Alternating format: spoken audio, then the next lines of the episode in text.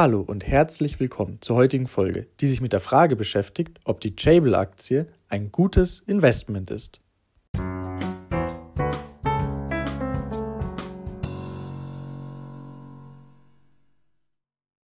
Bevor wir mit der Folge beginnen, möchte ich euch noch auf meinen Instagram-Kanal, das Aktienalpaka, aufmerksam machen.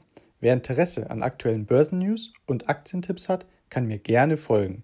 Zudem der Disclaimer, dass alle Texte sowie die Hinweise keine Anlageberatung oder Empfehlung zum Kauf oder Verkauf von Wertpapieren darstellen. Sie dienen lediglich der persönlichen Information und geben ausschließlich die Meinung des Autors wieder. Jabil ist ein US-amerikanischer Auftragshersteller für Elektronikartikel. Er zählt zu den größten Unternehmen der Elektronikherstellung der Welt. Auf Englisch heißt die Elektronikherstellung Electronics Manufacturing Services oder abgekürzt EMS. Das wird später noch wichtig, da diese Abkürzung oft in den Geschäftsberichten des Unternehmens verwendet wird. Jabil wurde 1966 von James Golden und Bill Moran in Detroit als Reparaturunternehmen und Hersteller für Leiterplatten gegründet. Der Unternehmensname basiert auf den Anfangsbuchstaben der beiden Gründer J für James und Bill für Bill. Die Geschäfte verliefen anfangs schleppend und das Unternehmen setzte weniger als 50.000 US-Dollar im Jahr um. Im Jahr 1979 konnte Jabil jedoch mit einem Großauftrag des amerikanischen Automobilherstellers General Motors seinen Umsatz schlagartig verbessern. Die Produktion wurde von überwiegender Handarbeit mehr und mehr in Richtung der Fabrikautomation umgestaltet 1982 wurde der Hauptsitz des Unternehmens von Detroit nach St. Petersburg im US-Bundesstaat Florida verlegt. Dieser Schritt wurde vollzogen, nachdem Jabil einen Großauftrag des Unternehmens IBM, welches einen Standort in Florida hat, erhielt. Der Umsatz betrug zu diesem Zeitpunkt ca. 100 Millionen US-Dollar. Während der 1980er Jahre vollzog das Unternehmen zudem einen Wandel und spezialisierte sich vollkommen auf das Geschäft als Erstausrüster im Bereich EMS. Als solcher produzierte Jabil Baugruppen für namhafte Hersteller, konstruierte und testete jedoch teilweise auch selbst. 1993 erfolgte schließlich der Börsengang des Unternehmens an der New York Stock Exchange.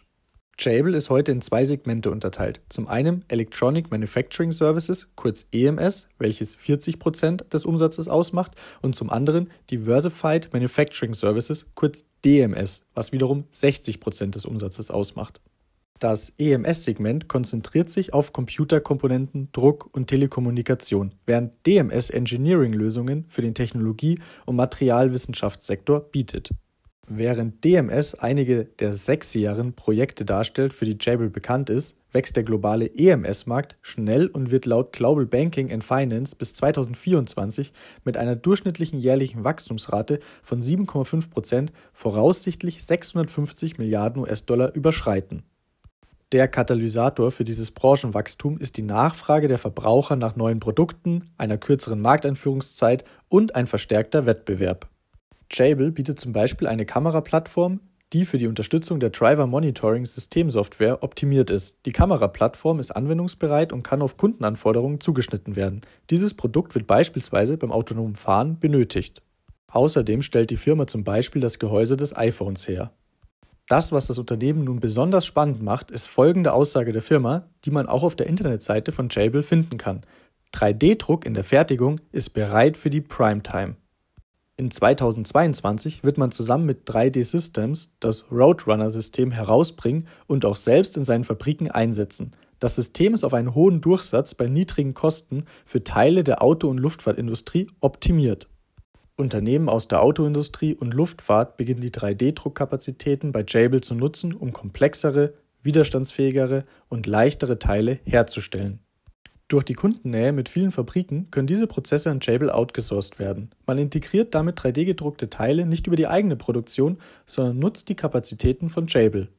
Der 3D-Druck wird in den nächsten zehn Jahren explosionsartig wachsen, von einer 5,8 Milliarden Dollar Industrie im Jahr 2016 auf voraussichtlich 55,8 Milliarden US-Dollar bis 2027, so ein veröffentlichter Bericht von Smithers Pira. Die Branche befindet sich im Übergang zu einem reifenden Geschäftsumfeld und wurde als wichtiges Fertigungswerkzeug positioniert. Bei so vielen Branchen, die den 3D-Druck in ihre Herstellungsprozesse und ihre unterschiedlichen Anforderungen integrieren möchten, ist es ratsam, die Praxis aus drei verschiedenen Perspektiven zu analysieren. Die erste Perspektive ist das Prototyping. Prototyping ist vielleicht das beliebteste Herstellungsverfahren und das ausgereifteste, wenn es um den 3D-Druck geht. Die additive Fertigung kann in vielen Fällen in weniger als 48 Stunden einen funktionierenden Prototypen herstellen. Diese Geschwindigkeit hat mehrere Vorteile, darunter eine verkürzte Zeit, bis das Produkt an den Markt kommt, aber auch die Möglichkeit, mehrere schnelle Iterationen durchzuführen, was zu Produkten führt, die die Kundenanforderungen besser erfüllen. Als weitere Perspektive sind Werkzeuge und Vorrichtungen zu nennen. Unabhängig davon, ob ein Unternehmen einfache oder komplexe Produkte herstellt, hängt ihre Leistung und Produktivität von der Effizienz des Zugangs ihrer Mitarbeiter zu Werkzeugen und Produktionsroutinen ab, sagt engineering.com. In vielen Fällen können Werkzeuge und Vorrichtungen einfache Lösungen sein, um diese zu beschleunigen. Die traditionelle Fertigung erfordert einige davon. Span- und Platzierungsanleitungen sind zwei Beispiele, die in verschiedenen Produktionsprozessen verwendet werden. 3D-gedruckte Werkzeuge und Vorrichtungen reduzieren Bedenken hinsichtlich Budgetbeschränkungen, Komplexität und Geschwindigkeit. Hersteller, die additive Fertigung für Werkzeuge, Vorrichtungen und Fertigungshilfsmittel einsetzen, können komplexe Bauteile schnell und im Vergleich zu herkömmlichen Verfahren deutlich kostengünstiger herstellen, aber die Effizienz endet nicht dort. Die am schnellsten wachsende Anwendung der additiven Fertigung ist die Fertigteilfertigung. Während der 3D-Druck laut Woolers Association herkömmliche Verfahren bei den meisten Teilen noch lange nicht ersetzen kann, ist er für einige Produktkategorien sehr wettbewerbsfähig. Die additive Fertigung hat bereits einige Branchen verändert. So begann beispielsweise der Hörmarkt bereits im Jahr 2000 mit der Entwicklung von Hörgeräten zum 3D-Druck überzugehen. Tatsächlich wird heute etwa die Hälfte der weltweiten Hörgerätprodukte mit additiver Fertigung hergestellt. Da der Wettbewerb in der additiven Fertigung zunimmt und sich die Fähigkeiten mit neuen Verfahren, Materialien und Technologien verbessern, wird der 3D-Druck immer mehr Nischenmärkte durchdringen. Der CEO von Jabil ist seit 2013 Mark Mondello. Marks Vater arbeitete als Fleischverpacker. Die Familie hatte nicht viel Geld, also hatte er auch keine privilegierte Erziehung. Er und seine Familie lebten auf der Südseite von Chicago. Als Mark aufwuchs, hatte er nicht wirklich daran gedacht, Ingenieur zu werden, aber er bastelte gerne. Schon früh lernte er von seinem Vater, wie man kaputte Dinge repariert. Hier lernte er, wie bestimmte Dinge funktionieren. Er arbeitete an Motoren, Sprinklerköpfen, Autos und Klimaanlagen. Mark Mondello erhielt seine Ausbildung in Florida. Er besuchte die University of South Florida, studierte dort Maschinenbau und schloss sein Studium mit dem Bachelor of Science an der Hochschule ab. Mark hatte mit dem Gedanken gespielt, einen Master zu machen. Hätte er eine höhere Ausbildung gemacht, wäre es Maschinenbau gewesen. Nachdem er eine Weile darüber nachgedacht hatte, entschied er sich, einen Job anzunehmen und dass die zusätzliche Ausbildung nicht wirklich notwendig war. Es scheint, dass diese Einschätzung richtig war, weil er auch nur mit einem Bachelor of Science ein hohes Maß an Erfolg erreicht und Wohlstand aufgebaut hat.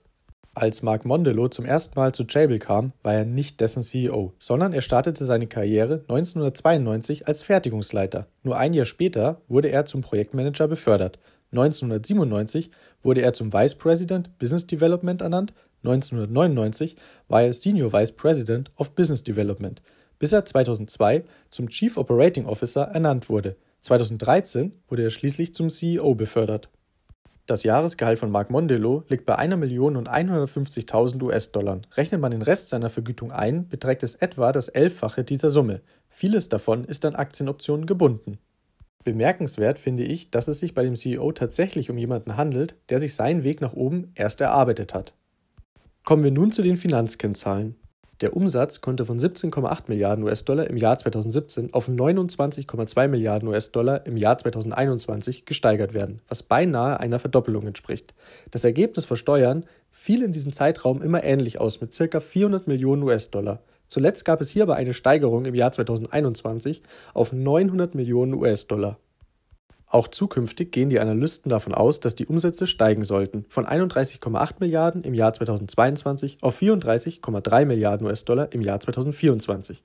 Auch die Gewinne sollen munter weiter sprudeln. Im Jahr 2022 wird ein Gewinn vor Steuern von 1,2 Milliarden US-Dollar erwartet. Im Jahr 2024 sollen es 1,36 Milliarden US-Dollar sein. Zudem ist erwähnenswert, dass das Unternehmen auch eine geringe Dividendenrendite von ca. 0,5 Prozent zahlt. Insgesamt sind die Analysten sehr optimistisch gegenüber der Aktie eingestellt. Neun vergeben eine Kaufempfehlung, ein Analyst eine Haltenempfehlung. Verkaufsempfehlungen existieren keine. Die Marktkapitalisierung von Jabil liegt aktuell bei ca. 10 Milliarden US-Dollar. Bewerten heißt auch immer vergleichen. Für den heutigen Vergleich habe ich neben Jabil noch Foxconn und Celestica mitgebracht. Foxconn wurde 1971 von Terry Chu als Hersteller von Kunststoffprodukten gegründet. Seit 1991 ist das Unternehmen an der taiwanesischen Börse notiert. Heute ist es eines der größten Fertigungsbetriebe für elektronische Produkte weltweit. Celestica wiederum ist ein international operierendes Elektrotechnikunternehmen mit Hauptsitz in Toronto, Kanada. Das Unternehmen ist an den Börsen New York Stock Exchange und Toronto Stock Exchange gelistet. Celestica verfügt über ein Netzwerk von über 40 Produktionsstandorten in elf Ländern in Süd-, Mittel- und Nordamerika, Europa sowie in Asien. Neben der Produktion verfügt das Unternehmen über ein Servicenetz, das Entwicklung, Design, Ingenieursleistungen, Produktentwicklungen und Bau- und Kundendienstleistungen anbietet Anhand der Marktkapitalisierung ist Foxconn mit ca. 53 Milliarden US-Dollar eindeutig der Platzhirsch. Jabil kommt immerhin auf ca. 10 Milliarden US-Dollar, Celestica lediglich auf 1,38 Milliarden. Betrachtet man den TraderFox Qualitätsscore von Jabil, liegt dieser bei 14 von 15 möglichen Punkten. Der von Foxconn wurde nicht berechnet und der von Celestica liegt bei lediglich 5 von 15 möglichen Punkten. Die Gründe dafür sind vor allem in den tendenziell sinkenden Umsätzen der letzten Jahre zu finden. Das geschätzte Kurs-Gewinn-Verhältnis des Jahres 2022 liegt bei Jabil und Foxconn bei ca. 10, bei Celestica wiederum lediglich bei 6, was vermutlich auch den schlechteren sonstigen Finanzkennzahlen geschuldet ist, welche man auch anhand dem Qualitätsscore erkennen konnte.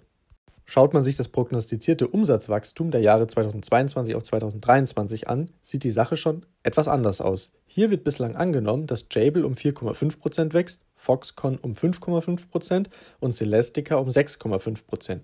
Persönlich schätze ich die Wachstumsaussichten von Jabil deutlich besser ein.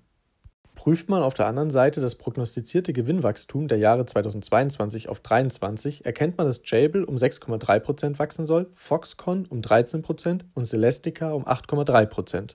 Die Bruttomarge aller genannten Unternehmen liegt bei ca. 8%. Auch wenn die Wachstumsaussichten von Foxconn besser sein sollen als die der Konkurrenz, so ist doch die Bewertung nicht höher, was vermutlich durchaus auf die politischen Risiken in Taiwan durch die Nähe an China zurückzuführen ist. Erwähnen möchte ich zusätzlich, dass der Foxconn-Gründer 2013 noch erwähnte, dass er 3D-Druck für eine Spielerei halte und es aufgrund schlechter Arbeitsbedingungen in den Fabriken eine Reihe von Selbstmorden bei Foxconn im Jahr 2010 gab, welche medial für Aufsehen gesorgt haben. Kommen wir nun zu einigen Nachteilen bei der Jabil-Aktie. Es besteht eine hohe Abhängigkeit von Großkunden, wobei das Unternehmen selbst dieses Problem erkannt hat und bereits die letzten Jahre kräftig gegensteuert. Der prozentuelle Teil am Umsatz von Apple und Amazon wurde durch diese Maßnahmen reduziert, was ich in diesem Fall als ein positives Zeichen werte. Ein weiteres Risiko sind gegebenenfalls Probleme mit den Lieferketten aufgrund der Pandemie. Aktuell sollte diese zwar eher am Ausschleichen sein und die Lieferketten sich wieder stabilisieren, so wirklich wissen tut das aber keiner. Jabil ist abhängig von seinen Kunden, aber auch diese Kunden haben untereinander Konkurrenzprobleme. Diese können versuchen, den Druck an Jabil weiterzugeben und das könnte dazu führen, dass die ohnehin geringen Gewinnmargen unter Druck geraten. Gerade in der heutigen Zeit ändern sich die Kundenbedürfnisse schnell und oft. Eine langfristige Planung der Kapazitäten ist daher für Jabil schwer zu treffen. Das Unternehmen scheint damit bislang keine großen Probleme zu haben, aber generell ist diese Tatsache ein Risiko. Wie bereits erwähnt, gibt es neue, innovative Verfahren. Hier ist meiner Meinung nach Jabil sehr gut aufgestellt. Wenn es dem Unternehmen aber nicht gelingen sollte, sich hier durchzusetzen, könnten Nachteile entstehen. Nicht nur unter den Kunden, sondern auch unter den Auftragsfertigern selbst besteht ein hoher Konkurrenzdruck. Diesen erkennt man auch an den geringen Gewinnmargen. Ein weiterer Nachteil, der durch den Konkurrenzdruck entsteht. Zusätzlich besteht die Möglichkeit, dass die Finanzprobleme der Kunden zurückfeuern könnten. Wenn zum Beispiel Kunden pleite gehen, hat das unmittelbare Auswirkungen auf Jabil, gerade wenn es gegebenenfalls zu mehreren Pleiten gleichzeitig, zum Beispiel aufgrund Corona, kommen sollte. Spätestens seit den aktuellen Bemühungen im Kampf gegen den Klimawandel besteht eine sehr realistische Chance auf langfristig höhere Energiepreise. Höhere Energiepreise führen wiederum zu höheren Energiekosten, die nicht ohne Probleme aufgrund dem Konkurrenzdruck weitergegeben werden können. Das Geschäftsmodell weist zudem eine gewisse Konjunkturabhängigkeit auf. Zwischen den Jahren 2012 und 2015 konnte man erkennen, dass die Umsätze eher wellenförmig verlaufen sind, wobei man auch hier relativieren muss, dass diese Welle eher schwach ausgefallen ist, was zumindest etwas Mut machen sollte an dieser Stelle für die Zukunft. Kommen wir nun zu einigen positiven Aspekten bei der Jabil-Aktie.